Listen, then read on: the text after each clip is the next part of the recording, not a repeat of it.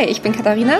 Und ich bin Christina und wir arbeiten als Journalistinnen in London. Die spinnen die Briten. Und genau das wollen wir herausfinden. Spinnen die eigentlich die Briten? Diese schwere Frage kann man natürlich nicht auf leeren Magen beantworten. Deswegen treffen wir uns zum English Breakfast. Und heute geht es um die Tabloids, also die britische Boulevardpresse. Und schon mal eins vorweg, die Bild-Zeitung ist überhaupt nichts gegen die britischen Tabloids. Nope. Wir starten dieses Mal mit einer Statistik heute, und zwar dem Eurobarometer von 2019. In dem hat sich ergeben, dass nur 15 Prozent der Briten ihrer geschriebenen Presse, also den Zeitungen, vertrauen. Und damit ist die Insel das Schlusslicht. In Deutschland ist es nämlich 60 Prozent. Oh.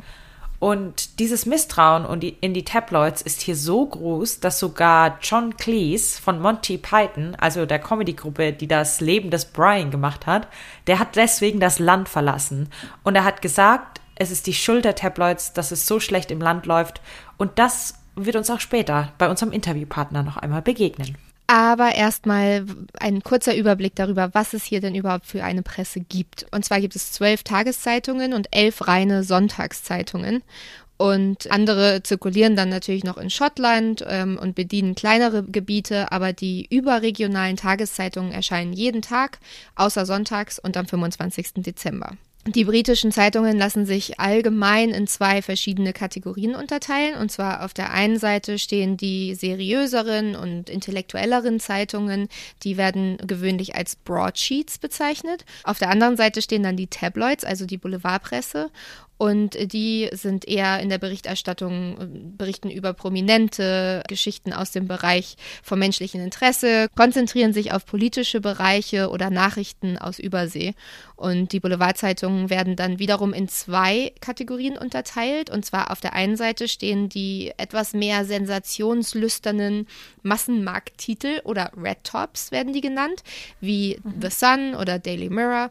Und auf der anderen Seite stehen dann Zeitungen des mittleren Marktes, also oder Blue Tops. Und das sind äh, eher so Daily Express oder Daily mhm. Mail. Die meisten Broadsheets, also die mehr intellektuelleren Zeitungen, die werden so genannt, ähm, weil sie historisch gesehen früher eben einfach größer waren. Also wenn man das eben nicht online hatte, sondern als physische Zeitung richtig, waren die natürlich größer, weil mehr drin stand und ein bisschen mehr Analyse drin war.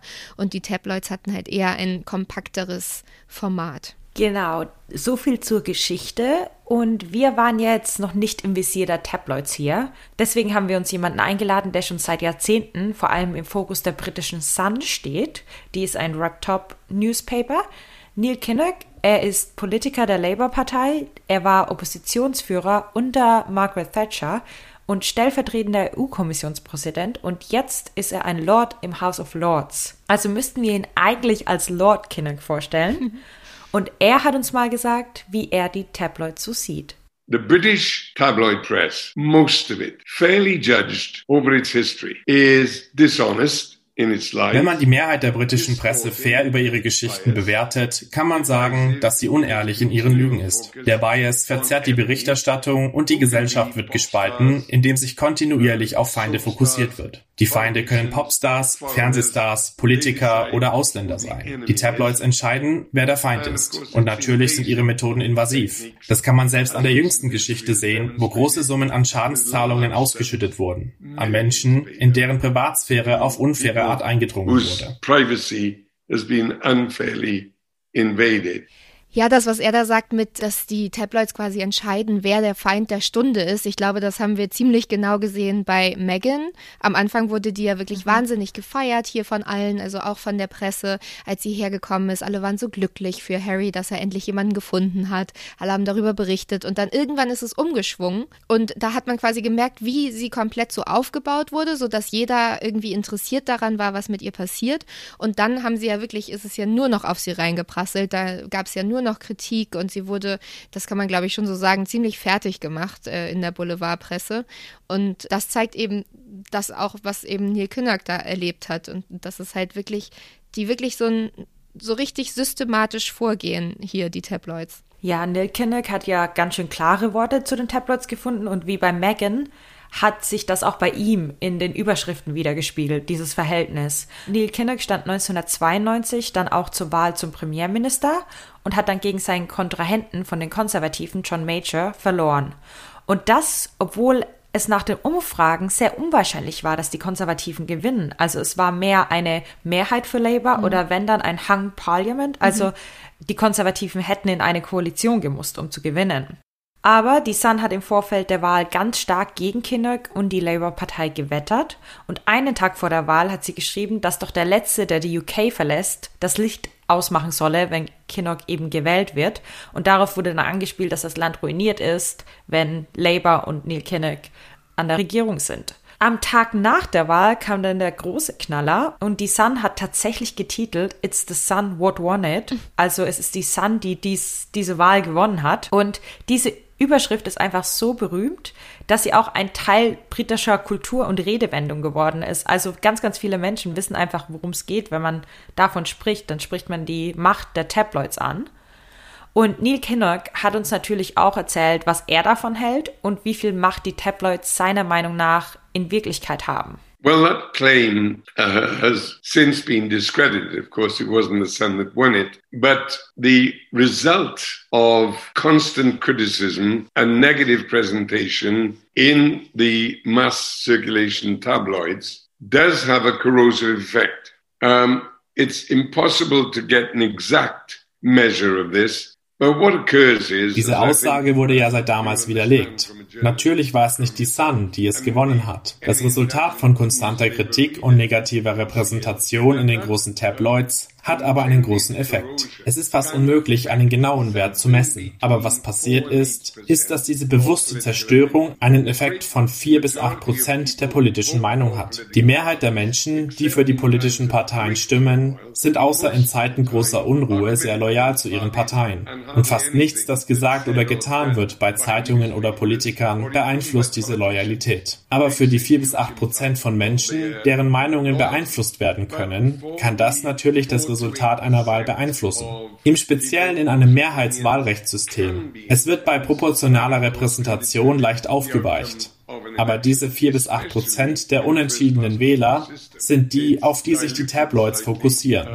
Also wenn die Sun sagt, es ist die Sun, die es gewonnen hat, haben sie in gewissermaßen eine Aussage von Lord McAlpine wiedergegeben. Dieser ist ein Unternehmer und hat gesagt, dass die Tabloids die Wahl für die Tories gewonnen haben. Ich habe das nie kommentiert, außer dass ich gesagt habe, sie haben nie versucht zu helfen und das haben sie auch nicht gemacht. Aber ansonsten beschuldige ich die Tabloids nicht für unsere Niederlage. Allerdings war es deutlich, dass konstante Attacken über achteinhalb Jahre einen Effekt hatten. Ansonsten würden die Eigentümer der Tabloids ihr Geld verschwendet haben.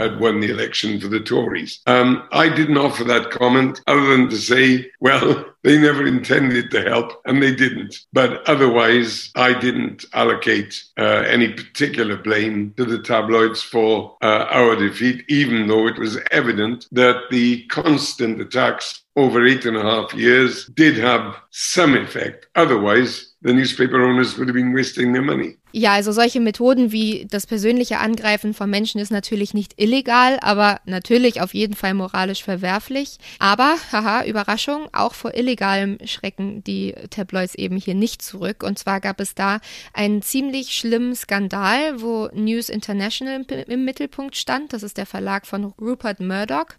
Und genauer ging es da um die Zeitung News of the World. Die musste nämlich nach diesem Skandal dicht gemacht werden 2011 und das, obwohl sie schon 168 Jahre lang bestanden hat. Also die war wirklich eine etablierte Boulevardzeitung. Es hat aber einen Prozess gegeben und der ähm, hat dann, in dem hat sie dann tatsächlich verloren. Dieser Prozess hat Berichten zufolge bis zu 100 Millionen Pfund gekostet. Ähm, und zwar ging es da darum, dass diese Zeitung eben illegal an Informationen gekommen ist. Also vor etwa neun Jahren hat die News of the World eine Geschichte über eine ärztliche Behandlung von Prinz William veröffentlicht, wegen einer Verletzung. Und ähm, es wurde dann klar, dass sie tatsächlich das nur wissen können, wenn sie die Sprachnachrichten auf der Mailbox ähm, von Prinz William abgehört haben, weil da war nämlich sein Arzt drauf und der hat mit ihm gesprochen, ging um irgendeine Verletzung beim Sport. Und es hieß in dieser Sprachnachricht quasi, ähm, dass Prinz William ins Krankenhaus gehen soll. Und dann wurde das, diese Nachricht, diese Meldung, die News of the World dann rausgebracht hat, ein kleines bisschen angepasst, dass man eben nicht genau weiß, woher jetzt diese Information kommt. Problem ist nur, dass die dann berichtet haben, er war im Krankenhaus wegen einer Sportverletzung. Allerdings ist er nie ins Krankenhaus gegangen. Die haben, also dieser Arzt, der ihm diese Nachricht hinterlassen hat, hat dann wohl seine Meinung geändert oder man weiß nicht, was passiert ist. Auf jeden Fall war er nie im Krankenhaus. Das heißt, es war klar, dass die Zeitung es wirklich nur wissen konnte, dadurch, dass sie eben diese Nachrichten abgehört haben. Und die anschließende Untersuchung, die es dann eben gab, hat eine Vielzahl von weiteren Opfern aufgedeckt. Und zwar, dass sie eben nicht nur Prinz William abgehört haben, sondern wirklich wahnsinnig viele Menschen. Und das hat dann eben dazu geführt, dass man eben anders damit umgegangen ist, wie Zeitungen reguliert werden. Ja, um an diese geheimen Infos von diesen Mailboxen zu kommen, hat eben News of the World den Private Investigator, dieses Wort bitte merken, das werden wir nämlich noch öfter hören, also den privaten Ermittler Glenn Mulclair eingestellt. Und dem wurde von News of the World 100.000 Pfund im Jahr bezahlt, damit er Mailboxen hackt. Und dann wurden nicht nur die von Politikern und Promis und Mitgliedern des Königshauses gehackt, wie wir gerade schon gehört haben, sondern eben auch Privatpersonen. Und zwar die Mailboxen von Angehörigen gefallener britischer Soldaten und den Hinterbliebenen der Opfer von den Terroranschlägen vom 7. Juli 2005. Mhm. Und das ist nochmal ein ganz anderes Level. Das kann man dann nicht mehr rechtfertigen mit irgendwelcher journalistischen nee. Integrität. Ja, tatsächlich wurde Glenn Mulcair dann zu sieben Jahren Haftstrafe verurteilt. Ähm, allerdings wurden dabei tatsächlich nicht alle diese Fälle, ähm, in denen er die Voicemails abgehört hat, mit in, in Betracht gezogen. Also es ist eine sehr geringe Strafe eigentlich, die er bekommen hat. Und die Redakteure, die wurden freigesprochen. In Deutschland ist das alles ja so ein bisschen anders, ähm, gefühlt eben nicht so krass. Ich glaube, da hält man sich eher noch an einen Pressekodex, ähm, als man das hier eben tut bei den Tabloids. Da haben wir uns aber natürlich auch wieder einen Experten eingeladen, und zwar Vasili Golot. Der ist Korrespondent für die ARD hier in London und hat auch seinen eigenen Podcast beim WDR, der heißt Machiavelli. Und da gab es gerade eine Folge über die Boulevardpresse in Deutschland. Da haben die also ganz viel Recherche gemacht. Also falls ihr da mal reinhören wollt, das ist sehr, sehr interessant. Und Vasili hat uns gesagt, ob man die Boulevardpresse in Deutschland denn überhaupt hier mit den Tabloids in Großbritannien vergleichen kann. Die Frage habe ich mir selbst ganz oft schon gestellt und das lässt sich eigentlich nicht seriös vergleichen. Die Bild zum Beispiel provoziert ja auch, sie überspitzt, sie verstößt gelegentlich gegen den Pressekodex, einige könnten auch sagen regelmäßig. Ähm, und ethisch und moralisch ist vieles, was in diesem Medium steht, grenzwertig. Was wir hier in Großbritannien aber erleben, ist eine ganz andere Dimension. Die Tabloids bringen immer wieder Sachen, die Sun zum Beispiel auch, die einfach nicht stimmen. Also ganz klare Falschinformationen, die einfach nur ein Gefühl wiedergeben oder eine Stimmung, das ist ja auch immer diese Begründung dieser Medien, ja, wir, wir spiegeln ja nur äh, die Meinung unserer Leserschaft wieder. Da muss man aber auch ganz klar sagen, mit Journalismus hat das nicht viel zu tun.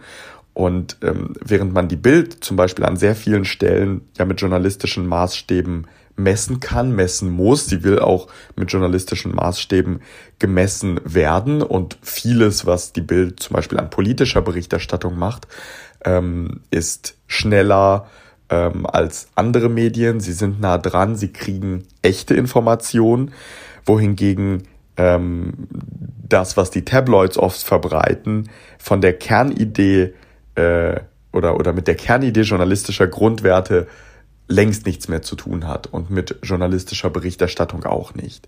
Also ja, es gibt Boulevardlinien und Grundsätze des Boulevards, die in beiden Bereichen, in beiden Ländern vorhanden sind. Aber die Tabloids hier spielen in einer ganz anderen Liga und die hat mit normalem Journalismus, wie wir ihn aus Deutschland kennen, nichts zu tun. Das sind auf jeden Fall ganz schön starke Worte, dass man das gar nicht mehr mit Journalismus vergleichen kann. Dieser Unterschied zeigt sich dann aber auch bei der Bestrafung, weil in Deutschland, da gibt es dann ja eine Rüge für zum Beispiel jetzt die Bild vom Presserat, wenn die etwas Falsches veröffentlichen. Aber hier haben sie die komplette Medienlandschaft auf ihre ethische und moralischen Handlungen untersucht. Und das war im Frühjahr 2012, eben auch nachdem News of the World diesen großen Phone-Hacking-Skandal hatte. Und im Zentrum dieser gesamten Untersuchung stand natürlich Rupert Murdoch, der Gründer und Executive Chairman von News Corp. In der UK ist es die News UK. Und wir haben den jetzt schon ein paar Mal genannt, Rupert Murdoch. Aber wer ist er eigentlich? Was macht der? Ähm, er ist Australier und Amerikaner und ihm gehört eben News Corp und Fox Corporation. Und weil wir hier in der UK sind, beziehen wir uns also auf den Großbritannien-Arm seines Unternehmens, der heißt News UK. Und darunter fällt The Sun, Sunday Times, Times und Times Literary Supplement. Äh, das Resultat dieser Untersuchung rund um Rupert Murdoch und seinen Zeitungen war dann, dass eine neue Regulierungsbehörde, also IPSO, im September 2014 gegründet wurde. Das ist die Independent Press Standards Organization mhm. und die kümmert sich um die Beschwerden für Printmedien. Trotzdem muss man natürlich sagen, dass es immer noch hier nicht so stark reguliert ist wie in Deutschland. Also hier haben wir sehr viele Politiker, die für Zeitungen zum Beispiel Kolumnen schreiben. Also das würde es ja in, in Deutschland niemals geben, dass man einem Politiker die Plattform gibt, seine eigenen Artikel sozusagen in einer Zeitung oder in einem Medium generell zu veröffentlichen. Und viele Zeitungen hier unterstützen auch ganz offen Parteien, also dass man genau weiß, diese Partei unterstüt wird unterstützt von dieser Zeitung bei der Wahl und dann berichten die eben auch so darüber. Also das ist schon krass. Ja, diese Untersuchung, also die hieß Levison Inquiry, nach der Person, die die eben gegründet hat. Und in dieser Untersuchung sind halt auch noch viel mehr shady Methoden ans Licht gekommen. Und zum Beispiel wurde auch John Ford genannt. Und den habe ich auch schon getroffen. Und der ist einer dieser Private Investigators, in mhm. Anführungszeichen, dieser Privatermittler. Das Interessante ist, er wurde oder nennt sich selbst The Beckham of Blackers. also der Beckham wie im Fußball, also ein richtig guter Fußballspieler, mhm. der Schwindler sozusagen. Oh Gott. Ja, und durch Schwindelei hat sich John Ford auch Zugang verschafft zu persönlichen und finanziellen Details von Berühmtheiten, von Businessmännern, von ähm, sogar Kabinettministern. Und sein Vorgehen war immer daher, der hat in Callcentern oder bei, bei den verschiedenen Ministern im Büro und äh, die Mitarbeiter dort angerufen und hat die sozusagen ausgetrickst. Also er hat sich eine Fake Identity, eine falsche Identität aufgebaut, mit der er vorgegeben hat, dass er irgendjemand Wichtiges ist von der Bank oder irgendjemand das Wichtiges ist von einer anderen, einem anderen Presseteam und hat sich dadurch eben die ganzen Geheimnisse erschwindelt. Also es ging vor allem, es ging auch um ähm, Terrorismus und ähm, ja Finanzierung von politischen Dingen mhm. und er hat allein von der Sunday Times, das war eine seiner Kunden, hat er 40.000 Pfund im Jahr bekommen wow. für seine Arbeit. Und ähm, seine sozusagen Opfer waren Tony Blair, Gordon Brown und der frühere Chef des MI6 und Paul McCartney. Oh, okay. Also die ganze Bandbreite von Politik über Geheimdienst zu Celebrities. Und er hat sich immer selbst gesehen als Journalist, dass er für die Sunday Times arbeitet, das sagt er zumindest. Aber ich finde es schon kritisch, wenn man sieht, dass er eben den MI6 ausgetrickst hat ja. und ausspioniert hat. Und da ist die Grenze der nationalen Sicherheit dann auch ganz leicht und schnell überschritten. Und der wurde eben in dieser Inquiry auch genannt. Ja, trotzdem wird natürlich jetzt nicht immer alles direkt vor Gericht entschieden. Also vieles wird natürlich auch im Kleinen entschieden. Aber es ist tatsächlich so, dass durch diese Levson Inquiry das alles hier ein bisschen sich verändert hat und auch das Gesetz verändert wurde, besonders wenn es um Verleumdungsklagen geht. Und zwar heißt es hier eben, dass Verleumdung vorliegt, wenn jemand den Ruf eines anderen durch die Veröffentlichung einer Falschaussage schädigt. Sie wird als Defamation bezeichnet, wenn das in gesprochener Form passiert ist und als Libel, wenn es schriftlich passiert ist. Ähm, das ist eine wichtige Unterscheidung hier in Großbritannien. Ähm, beides heißt tatsächlich Verleumdung auf Deutsch. Deswegen haben wir da die ähm, englischen Begriffe benutzt. Und dieses Gesetz gab es schon seit 12.075 oder so. Es war super alt. Und dann haben sie eben 2013 das Gesetz nochmal geändert. Das heißt, dass es jetzt für die Presse eigentlich mehr Spielraum gibt. Also eine Studie hat zum Beispiel gezeigt, dass seit dieses, dieses Gesetz gab, also zwischen 2013 und 2015, konnte man einen Rückgang von Verleumdungsklagen um 27 Prozent sehen. Und zwar nach diesem neuen Gesetz gibt es jetzt verschiedene Tests, die erfüllt werden müssen, bevor man eben einen Journalisten oder einen Verlag vor Gericht ziehen kann wegen Verleumdung. Eins davon ist zum Beispiel der Serious Harm Test. Also das neue Gesetz verlangt von dem Kläger den Nachweis, dass eben die angeblich verleumderische Äußerung ihrem Ruf ernsthaften Schaden zugefügt hat. Und diese Bestimmung ist eben dafür da, dass man ähm, zum Beispiel kleinere Online-Publikationen schützt, die eben kein Geld haben, um vor Gericht zu ziehen. Also wenn, was weiß ich, ein Mini-Online-Magazin, was irgendwie sich drei Leute angucken im Monat, jetzt irgendwas sagt, was nicht wahr ist und was unter Verleumdung fällt, dann können die eigentlich nicht angeklagt werden. Ähm, und so will man die halt eben dann schützen. Wenn es um ein Unternehmen geht, dann muss man eben beweisen, dass es äh, durch diese Äußerung einen ernsthaften finanziellen Verlust erlitten hat oder erleiden wird. Und dann gibt es noch das Problem der Beweislast mit mhm. diesem Gesetz. Und zwar liegt die Beweislast äh, beim Verleumdungsfall beim Beklagten. Also es das heißt, es ist nicht die Aufgabe des Klägers zu beweisen, dass die betreffende Aussage falsch ist. Es ist die Aufgabe des Beklagten zu beweisen, dass die Aussage wahr ist. Wir haben natürlich auch nochmal mit Vasili darüber gesprochen und ähm, er hat uns eben auch erzählt, wie die Tabloids es hier schaffen, das so darzustellen, dass das Ganze Journalismus ist, was sie machen ähm, und dass es wirklich wichtig ist, darüber zu berichten. Es ist eine grundsätzliche Voreingenommenheit, die in dieser Berichterstattung vorherrscht. Und das war beim Brexit ganz klar erkennbar.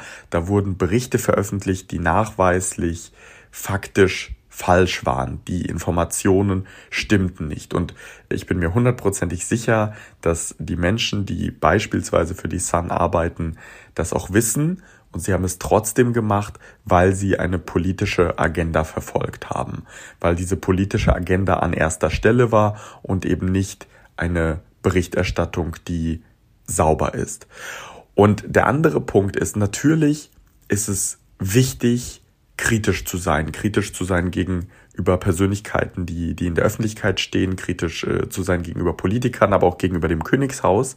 Aber am Beispiel Meghan Markle hat man gesehen und sieht man bis heute, dass einmal natürlich ein, ein grundsätzlicher struktureller Sexismus in der Berichterstattung eine Rolle äh, spielt. Da braucht man sich nur anschauen, wie Tabloids grundsätzlich über Frauen schreiben, ähm, welche Sprache sie verwenden. Und im Falle von Meghan kommt eben noch der Aspekt des strukturellen Rassismus dazu. Und das ist etwas, das sich nicht leugnen lässt. Dinge, die nicht nachweislich sind, aber Dinge, die eine Stimmung erzeugen, die die Menschen, die dieses Medium lesen, ganz klar beeinflussen.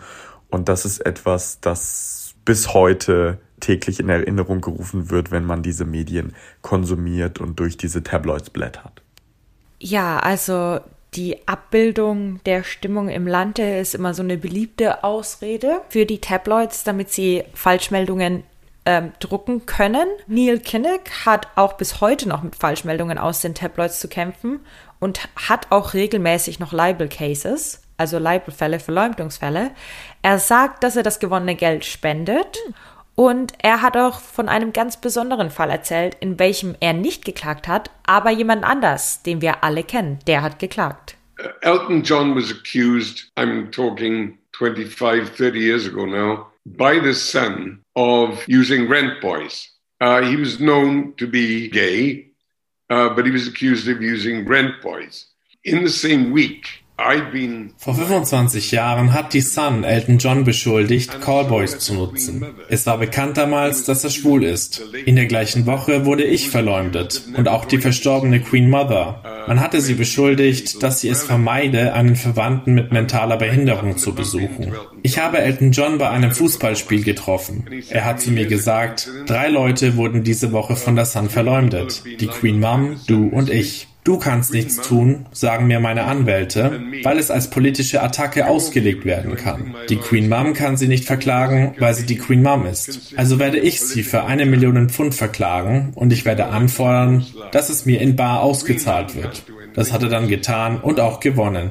Das war so ein substanzieller Fall, dass danach die Tabloid-Presse von Elton John ein bisschen abgerückt ist. Aber nach ein paar Jahren waren sie wieder da und wollten den Fakt ausschlachten, dass er schwul ist, um ihm zu schaden. Das ist so ein typischer Schadensersatzfall. It did frighten off uh, tabloid coverage of Elton John. But after a couple of years, they were back again, trying to exploit the fact that uh, he was gay or alleging that he hadn't turned up to a gig or any other bit of damage that they could throw at him. That's a much more typical case. Es ist ja schon ganz schön krass, dass in der gleichen Zeitung, in der gleichen Woche Lügen über Elton John, die Queen Mom und Neil Kinder gedruckt werden. Ja. Die Sache ist die, wenn man einen Libel-Fall gewonnen hat, also wenn Elton John hat die Sun verklagt, hat gewonnen. Und das heißt aber nicht nur, dass er gewonnen hat und die müssen das richtig stellen, sondern das heißt auch, dass man nicht mehr über diese Falschmeldung sprechen darf in England. In dem Sinne, sie darf nicht mehr gedruckt mhm. werden. Mhm. Man kann auch so drüber sprechen, aber es darf nicht mehr gedruckt oder geteilt werden, mhm. was denn da passiert ist. Und wie Neil Kinnock eben schon gesagt hat, Elton John hat eine Million Pfund bekommen. Die Story, die die Sun eben gedruckt hatte, ging, da ging es um Callboys, also die Rent Boys. Und dieser Rent Boy, der eben angeblich von Elton John gebucht wurde, er war zu dieser Zeit nicht mal im Land. Also das war eine komplett fabrizierte Story. Die ging in Kombination, da, die hat Neil Kinnock nicht angesprochen, aber die wurde in Kombination mit, mit einer anderen Story über Elton Johns Hunde gebracht. Und zwar hat, hat die Sun geschrieben, dass die Stimmbänder seiner Hunde chirurgisch entfernt wurden. Okay. Und das war natürlich alles falsch. Und die Sun hat eben danach auch zugegeben, dass das alles erfunden war. Ja, die Sun, äh, die steckt irgendwie drin in vielen, vielen, vielen ähm, Verleumdungsklagen. Also Johnny Depp zum Beispiel ähm, war ja auch gegen die Sun, weil die Sun ihn einen mhm. Frauenschläger genannt hat. Ist vielleicht jetzt nicht unbedingt das richtige Beispiel, ähm, aber was ein wirklich gutes Beispiel ist und was auch ähm, der Sun nachhaltig geschadet hat, ist das Halbfinalspiel zwischen Liverpool und Nottingham Forest in, mhm. am 15. April 1989 und wie sie eben darüber berichtet haben. Ich erzähle euch erstmal, was da eigentlich los war. Das war nämlich auch wirklich schlimm. Das Spiel war ausverkauft und weil es ein FA Cup Spiel war, wurde es quasi nicht bei einem der beiden Vereine zu Hause ausgetragen, sondern in Hillsborough. Und äh, das war ein relativ kleines Stadion, aber es war irgendwie klar, dass mehr als 53.000 Fans beider Mannschaften ankommen würden. Und die haben eben auch alle Tickets bekommen. Das heißt, es waren aber mehr Liverpool-Fans da, weil die natürlich ein größerer Verein sind und deswegen mehr Fans hatten. Da ist einiges schiefgegangen. Da gehen wir jetzt nicht ins Detail. Das kann vielleicht auch mal eine eigene Folge mhm. werden. Das ist ziemlich interessant. Aber zumindest waren einfach viel zu viele Fans auf der Stehtribüne und es wurde viel zu eng und plötzlich war alles alles voll und die Menschen wurden gegen die Gitter vorne ge gedrängt und eingequetscht und totgetrampelt. Es gab 96 Todesopfer. Und was danach in den Medien passiert ist, ähm, das ging wirklich absolut überhaupt nicht. Und da geht es hauptsächlich um die Sun. Und die Sun hat auch gesagt, das war der schrecklichste Fehler in ihrer Geschichte. Und zwar haben die nämlich am Tag danach tatsächlich berichtet, dass Liverpool-Fans gekommen wären und eben von diesen Toten, die dort gelegen haben im Stadion, Sachen geklaut haben oder auf Leute uriniert hätten oder so. Und das war einfach absolut nicht wahr. Genau deswegen ist tatsächlich die Sun als Zeitung in Liverpool komplett boykottiert. Also du kannst sie da nirgendwo kaufen. Die Reporter von der Sun dürfen nicht Fragen stellen, wenn es um Pressekonferenzen geht, beim FC Liverpool zum Beispiel. Also da sind die wirklich total strikt gewesen. Da haben sie gesagt, okay, das ja. geht einfach so überhaupt nicht. Und das hat der Sun wirklich nachhaltig richtig geschadet. Ja, das war sogar so, so schädlich für sie, dass sie dann vor relativ kurzem eine Richtigstellung sozusagen, nachdem der Court Case zu Ende war, eine Richtigstellung haben mit der Überschrift The Real Truth. Mhm. Also die Überschrift am Tag danach war The Truth about, also ja. die Wahrheit über das Desaster. Die Richtigstellung haben sie dann betitelt mit der echten Wahrheit. Mhm sozusagen. Aber das finde ich auch so krass, dass es eben Jahre gedauert hat. Ne? Das Ganze ist ja 1989 passiert und die Angehörigen der Toten ähm, mussten bis jetzt dafür kämpfen, dass das Ganze vor Gericht kommt. Genau, jetzt erst wieder vor Gericht sind ähm, Mitglieder der Polizei und der Staatsanwaltschaft. Mhm. aber da können wir noch mal tiefer reingehen in einer speziellen Episode, glaube ich. Ja, auf jeden Fall. Das führt sonst zu weit. Man kann auf jeden Fall festhalten, dass die Tabloids hier einen erstmal schocken, mhm. aber auch ein bisschen zum Schmunzeln bringen mit ihren Überschriften, weil darin sind sie richtig, richtig gut. Und äh, Vasili hat uns auch noch mal kurz erzählt, wie denn sein erster Eindruck so war von den Tabloids, als er hier zum ersten Mal 2015 nach England kam. Mein Job war, morgens durch die Zeitungen zu gehen und zu gucken, was die schreiben, was die wichtigsten Themen sind. Und natürlich äh, gehörten die Tabloids auch dazu. Und am Anfang war es so, da habe ich manchmal geschmunzelt über, über die Wortwitze, über äh, das, was da so drin stand. Und das änderte sich aber ganz schnell, weil ich feststellte, okay, die setzen hier Themen, die behaupten ganz oft Dinge, die nicht stimmen und setzen damit aber Themen, die über, über Tage, über Wochen in anderen, in seriösen Medien diskutiert werden. Und wir haben das dann ja ganz stark rund um das Brexit-Referendum gesehen. Obwohl die Auflagen dieser Zeitung fallen, ist die Aufmerksamkeit aber die gleiche oder nimmt teilweise noch zu, weil das dann irgendwie im Netz noch, noch weiter diskutiert wird auf Social Media.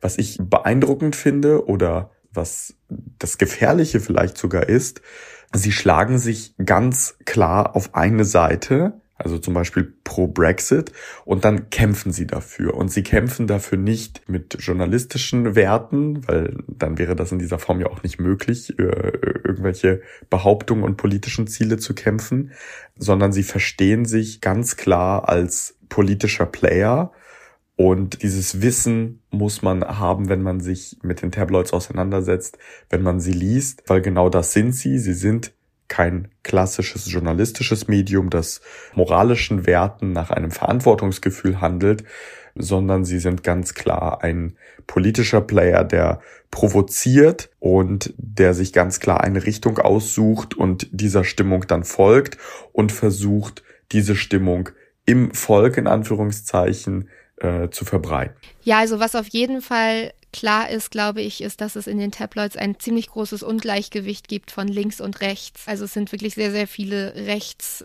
lehnende Tabloids hier und relativ wenige links. Also Mirror zum Beispiel, sagt man, ist immer ein bisschen weiter links. Und wir haben Neil Kinnock auch nochmal gefragt, wie denn eine Welt ohne die Tabloids hier in Großbritannien vielleicht aussehen könnte. The tabloids are bought, of course, in their millions because they, quote, quote, entertain. They are a bit of fun. Some people say that slightly shamefacedly because uh, die Tabloids werden millionenfach gekauft, weil sie in Anführungszeichen unterhalten. Sie sind ein bisschen Spaß. Manche Leute sagen das leicht beschämt, um zu beweisen, dass sie eine kultivierte Entscheidung getroffen haben, wenn sie die Tabloids gekauft haben. Es ist sehr schwer, das beizubehalten, weil der Großteil der Tabloids Skandal ist, egal ob real oder erfunden. Dazu kommt oberflächlicher Klatsch und Tratsch. Sie beuten aus und füttern Vorurteile. Sie lehren sozusagen den Briten, dass sie nichts Besseres erwarten können und sollen sei es von ihnen selbst, ihren Kindern oder dem Land. Am Ende ist das eigentlich mein größtes Problem mit den Tabloids. Wenn sie die Wahrheit erzählen würden und versuchen würden, Menschen zu helfen, anstatt sie zu skandalisieren, wäre das bestimmt ein stärkeres Land und ganz sicher eine stärkere Demokratie. And indeed, in the end, that's my main quarrel with them. If they told the truth and they tried to help people instead of scandalizing them, I think this probably would be a stronger country and a stronger democracy. Das sind auf jeden Fall ziemlich einprägsame Worte, mhm. dass Großbritannien ein stärkeres Land und eine stärkere Demokratie wäre. Und ich muss ehrlich sagen, ich glaube, das stimmt. Das ist nicht zu radikal oder weit gegriffen, weil was passiert ist diese unterschwellige Meinungsbildung, die schleichende Veränderung oder Manifestierung von Gerüchten mhm. und von Unwahrheiten. Dadurch, dass es immer wieder wiederholt wird, ähm, bleibt das auch in den Köpfen der Menschen mhm. hängen. Also äh, es haben ja jetzt schon mehrere Menschen, auch Vasili, über Brexit gesprochen und das als Beispiel gebracht. Das kann ich hier gerne nochmal wiederbringen. Während der Brexit-Debatte wurden ganz, ganz viele Lügen in den Tabloids gedruckt. Es ging ähm, um die verschiedenen Normen und Regeln, dass die EU ja alles regelt. Und dann ging es um um Kopfkissen. Die EU regelt die Kopfkissen und das war überhaupt nicht wahr. Natürlich war das Wort Pillow, was auch Kopfkissen heißt, in, in den Regelungen der EU, aber das hat sich nicht auf Kopfkissen bezogen, okay. sondern auf, ich glaube, es ging um solche kleinen Tabs für die Spülmaschine. Oh. Und dann um den Giftgehalt oder sowas. Also was ganz Absurdes. Und solche Dinge wurden einfach aufgegriffen und immer, immer wieder, ja, veröffentlicht. Und da finde ich schon, dass auch Nekinek und auch ähm, Basile recht haben, dass, dass dieses Land ohne ähm, die Tabloids schon stärker wäre als und nicht so gespalten. Ja, ja, das ist es eben. Ne? Die spalten einfach so doll die Gesellschaft und besonders finde ich es auch so schrecklich, dass ähm, also wir Journalisten sind ja eigentlich dafür da, um Sachen zu erklären, um eben auch ein Auge auf die Politiker zu haben, um das Ganze einzuordnen, um eben das Volk zu informieren darüber, damit sie informiert sind und dann zum Beispiel bei Wahlen ähm, eben eine informierte Entscheidung treffen können. Nur wenn du nicht mehr weißt, was denn jetzt eigentlich richtig ist und was nicht von dem, was berichtet wird, ähm, und du generell erstmal hinnimmst, dass ja, wenn das in der Zeitung steht, dann haben die das ja recherchiert und dann ist da bestimmt was dran, dann ist es so, so gefährlich, wenn dann eben solche kompletten Unwahrheiten berichtet werden, weil das natürlich die Meinung der Menschen komplett beeinflusst. Ähm, ich glaube, da kann man gar nichts gegen machen. Ich glaube, selbst der gebildetste Mensch ähm, überlegt sich dann irgendwie ein, zwei Mal, wenn er jetzt zehnmal die gleiche Headline liest und dann schreiben die ja auch voneinander ab, natürlich die Zeitungen und dann liest du es überall. Und das ist wirklich für die Demokratie total gefährlich und auch, finde ich, fürs Land, weil eigentlich habe ich die Briten so kennengelernt, dass sie eigentlich sehr liebenswürdig sind und sich sehr gut verstehen und eigentlich eins sind und werden dann aber durch solche Schlagzeilen und solche Fehlinformationen komplett gegeneinander aufgehetzt, einfach weil es sich gut verkauft. Ich finde auch ein guter Punkt, den man auch im Kopf behalten muss, ähm, den Vasili auch gemacht hatte, ist, dass es da Unterschiede gibt, also dass er das eben nicht als Journalismus sehen mhm. würde. Ich würde das noch mal ein bisschen abschwächen. Ich kenne einige Menschen, die bei diesen Tabloids ähm, arbeiten und die sind richtig gute Journalisten. Mhm. Das ist noch mal ein Unterschied, ob es Journalismus ist oder Journalisten sind. Ja.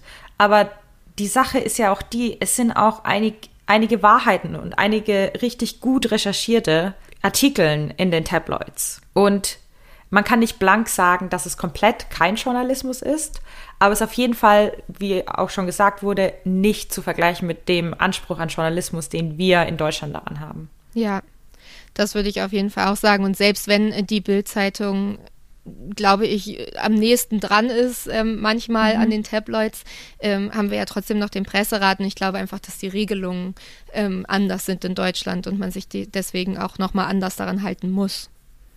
Ja, ich glaube, wir haben schon ein bisschen was tatsächlich jetzt diskutiert, aber ich frage trotzdem nochmal, spinnen die denn die Briten, Christina? Ja, ich würde schon sagen, dass äh, sie spinnen, auf jeden Fall, ähm, vor allem was die Tabloids hier angeht. Und die Sache ist halt die, dass sie richtig viel Einfluss haben. Also nach eigenen Angaben verkauft die Sun 15 Ausgaben pro Sekunde. Und das ist ja schon extrem wow, viel. Yeah. Und da werden ja die Online-Webseiten noch nicht mit eingerechnet auch wenn das nur vier bis acht Prozent sind, die beeinflusst werden können, finde ich, das ist schon eine extremst hohe Nummer, die von einem Klatschblatt sozusagen beeinflusst wird, eigentlich. Ich versuche das ja schon differenzierter zu sehen, damit das, ähm, damit diese Episode nicht so einseitig wird, weil unsere Interviewpartner doch beide auf der gleichen Linie so fahren. es gibt ein was, das äh, man zum Beispiel der Sun gut zuschreiben kann. Und zwar macht die Sun sehr viel dafür, dass über häusliche Gewalt in einer Bevölkerungsschicht geredet wird, mhm. in der normalerweise nicht darüber geredet wird. Ja. Also sie, die Sun setzt sich sehr gegen häusliche Gewalt ein und veröffentlicht dazu sehr viele Artikel, die dann auch nochmal eine andere Bevölkerungsschicht erreicht mhm. und eine andere Bevölkerungsgruppe erreicht als zum Beispiel der Guardian, der eben das Gleiche macht, der ein Broadshade-Newspaper ist und auch links. Mhm. Deswegen muss man das ihnen schon zusprechen, aber wenn es dann um diese politische Schiene geht, finde ich das einfach nur verrückt und diese Spinnerei muss aufhören. ja, auf jeden Fall. Also ich, ich finde auch, vor allem wenn sie so viel Macht haben, wäre es doch eigentlich schön, wenn sie die äh, für was Gutes nutzen. Also wie in dem Fall, den du gerade gesagt hast, dass man eben mehr über häusliche Gewalt spricht. Und ich glaube, dieser Macht sollten sie sich auf jeden Fall bewusst sein. Denn ich habe eigentlich gar nichts dagegen, dass sie diese catchy Headlines haben. Ähm, ich freue mich mhm. eigentlich immer über die Wortspiele. Nur ist halt doof, wenn man dann nicht vertrauen kann, dass der Artikel an sich eben auch stimmig und gut recherchiert ist und eben nicht gelogen. Also, liebe Tabloids in Großbritannien, wenn ihr uns hört, bitte ändert das doch. Ihr habt so viel Macht. Seid doch auf der richtigen Seite, auf der guten Seite. Ja, mit dieser Macht kommt ja auch, dass sie unglaublich gut vernetzt sind. Mhm, ja. Also ganz viele Stories ähm, werden ja dort zum ersten Mal veröffentlicht. Das, das finde ich auch immer beeindruckend, wie schnell und wie vernetzt sie sind. Das, das ist bei der Bild auch ja, oft genau. so. Wenn sie eine politische Linie haben, wenn sie das klar machen und klar öffentlich auch sagen, können sie das gerne weiterhin so machen, aber einfach aufhören, Unwahrheiten zu drucken. Das wäre so ein erster Schritt. Guter erster Schritt. Ähm, guter erster Schritt. Das ist doch mal ein gutes Ende. Auf jeden Fall. Oder ein Ende. wenn ihr mit uns gerne diskutieren möchtet über die Tabloids, wenn ihr noch Fragen habt, äh, kein Problem, immer her damit, wir versuchen die zu beantworten. Ihr könnt uns auf Instagram schreiben unter English Breakfast der Podcast. Oder ihr schreibt uns eine E-Mail unter englishbreakfast.podcast at gmail.com.